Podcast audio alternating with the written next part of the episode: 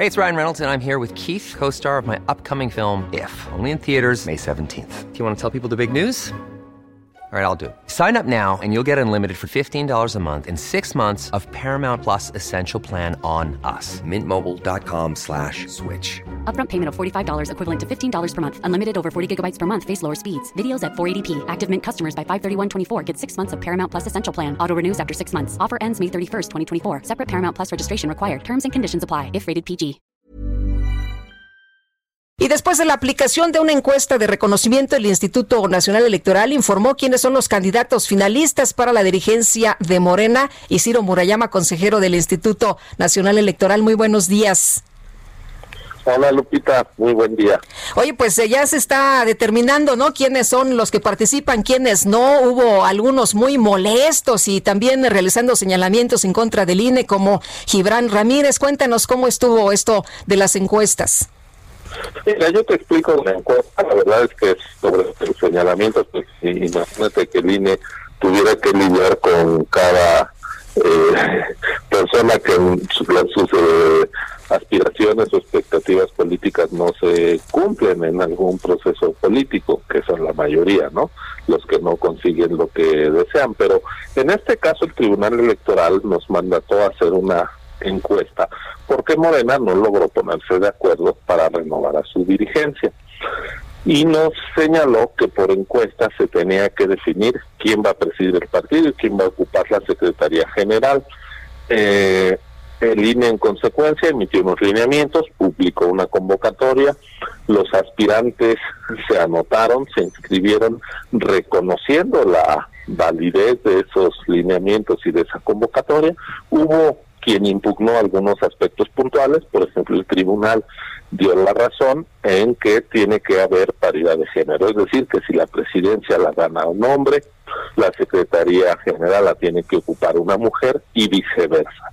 Eh, una de las cosas que establecimos de antemano es que si había más de seis aspirantes por cada cargo, iba a ser necesario hacer una encuesta de reconocimiento para dejar unos finalistas. Eso es lo que se ha hecho hasta ahora, la encuesta de reconocimiento. Entonces teníamos que ver qué hombres eran conocidos para ir a la encuesta final y como en el caso de la presidencia solo se anotaron tres mujeres, pues no fue necesario hacer esta eh, criba inicial.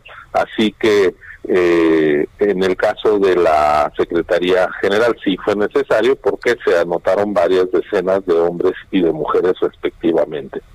Eh, convocamos a tres empresas con experiencia en encuestas electorales a nivel nacional, que son Parametría, Mendoza Blanco y Asociados y Demotecnia 2.0. Ellos levantaron más de 4.500 encuestas, hay que decir, casa a casa y cara a cara, es decir, fueron encuestas domiciliarias, no por teléfono, no. por redes sociales. No por robots, ¿no?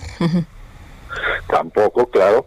Y lo que encontraron es que en el caso de los hombres, de los 48 aspirantes varones a la presidencia, hubo dos que claramente tenían un mayor nivel de reconocimiento. Es el caso de Porfirio Muñoz Ledo, con un 41.7 de reconocimiento entre la población encuestada y Mario Delgado con 27%. Después tiene un conjunto de siete eh, personas que, digamos, están empatadas en tercer lugar, pero como al menos de los eh, hay, dos hombres, se cumple la paridad, la, equidad de género en términos de representación de varones en la encuesta, y en vez de meter a nueve, eh, porque este séptimo, eh, este empate entre siete en, en, el tercer lugar, pues los expertos de un grupo que además conformó el INE con académicos, eh, que es gente que ha realizado encuestas y eh, especialistas en temas estadísticos, nos señalan que basta con esos dos nombres. Entonces, las tres mujeres que se anotaron y los dos nombres, que son Muñoz Ledo y Mario Delgado, van a la encuesta final. Y en el caso de la Secretaría General, ahí eh, entre las mujeres hubo una que destacó y hay un empate, o sea, sus estimaciones de conocimiento se eh, traslapan entre ocho mujeres más. Entonces, para no dejar a una sola mujer en la encuesta final y no cumplir con el criterio de paridad de género, pues se subirá la primera y las que quedaron empatadas en segundo lugar. Entonces van ocho mujeres a la encuesta final sobre la Secretaría General y cuatro hombres que fueron los más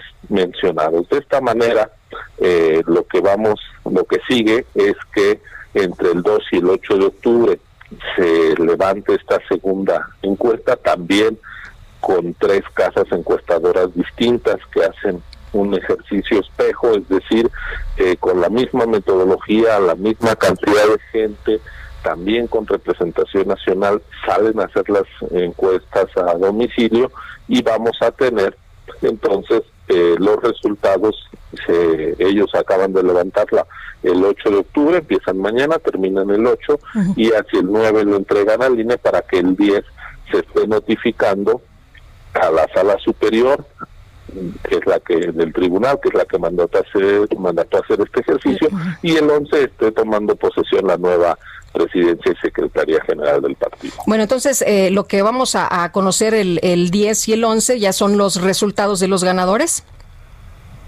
Así es, quiénes son las dos personas. Insisto, si gana la presidencia un hombre, la secretaría ejecutiva la ocupará una mujer si la presidencia la gana una mujer, la secretaria ejecutiva la ocupará el hombre más mencionado en la encuesta. Eh, oye, por otra parte, eh, Ramírez eh, Coyer, el eh, pues presidente interino de Morena, ha pedido al INE un informe sobre gastos de los aspirantes de Morena. ¿Ustedes ya tienen esta solicitud? no sé si ya llegó formalmente, pero este asunto se planteó desde la semana pasada ante el propio Tribunal Electoral y el Tribunal determinó que todo lo que tenga que ver con gastos y demás es un asunto que se debe de eh, presentar ante la Comisión de Honor y Justicia de Morena, que es un asunto de vida interna del partido, no ante el INE. Entonces ya el Tribunal determinó que es Morena quien debe eh, de presentar esa información y no el INE, pues el INE nada más está haciendo una encuesta. Muy bien. Oye, e, es que luego ya ves que al INE lo, lo quieren, este, pues, o, lo, lo, requieren prácticamente para muchas cosas, ¿no? Lo critican para todo, pero siempre acuden al INE, ¿no? Muy bien. Es parte de nuestro trabajo, me hablas. Me entiendo. Muchas gracias, Ciro, como siempre. Que tengas un buen día. No, gracias a ti, Lupita. Hasta luego. Buenos días. Ciro Murayama, consejero del Instituto Nacional Electoral. Ever catch yourself eating the same flavorless dinner three days in a row? Dreaming of something better? Well, HelloFresh is your guilt-free dream come true, baby. It's me, Kiki Palmer. Let's wake up those taste buds with hot, juicy pecan-crusted chicken or garlic butter shrimp scampi. Mm. Hello Fresh. Stop dreaming of all the delicious possibilities and dig in at HelloFresh.com. Let's get this dinner party started.